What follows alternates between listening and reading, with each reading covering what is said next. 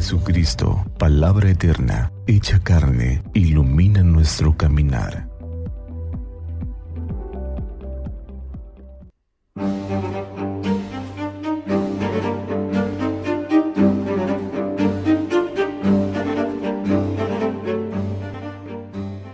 ...24 de mayo...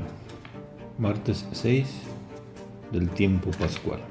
...del Santo Evangelio según San Juan capítulo 16, versículos del 5 al 11. En aquel tiempo Jesús dijo a sus discípulos, Me voy ya al que me envió y ninguno de ustedes me pregunta, ¿a dónde vas?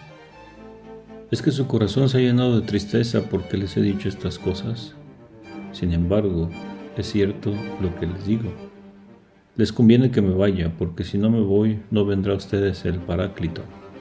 En cambio, si me voy, yo se los enviaré y cuando Él venga establecerá la culpabilidad del mundo en materia de pecado, de justicia y de juicio. De pecado porque ellos no han creído en mí, de justicia porque me voy al Padre y ya no me verán ustedes, de juicio porque el príncipe de este mundo ya está condenado. Palabra del Señor. Gloria a ti, Señor Jesús. Saludos en Cristo nuestro Señor. Continuó Jesús con los discursos de despedida y recrimina a sus discípulos el por qué nadie se pregunta a dónde va, sino que la tristeza les ha llenado el corazón. Jesús introduce al Espíritu como consecuencia de su partida. Les conviene que yo me vaya, porque si no me voy, no vendrá a ustedes el Paráclito, el defensor. En cambio, si me voy, yo se los enviaré.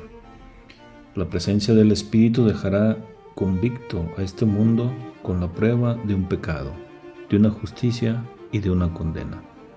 El pecado es la increencia de una justicia, porque Jesús parte al Padre y no será visto. La única forma de creer en Él será su palabra y el testimonio de los discípulos, y la condena, porque el príncipe de este mundo ya está condenado, porque al no creer ya está condenado esto es fruto del sacrificio y glorificación de Cristo, en la que ha sido derrotado Satanás.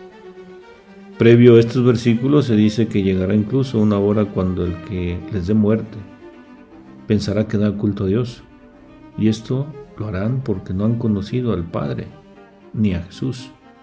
Ese es el mayor pecado, atentar contra la vida, sin conocer al autor de la vida y quien nos ha mostrado su origen. Pero quitar la vida pensando en que dan culto a Dios es permanecer en la ignorancia y desconocer al autor de la vida es despreciar la vida en todas sus dimensiones. Que así sea.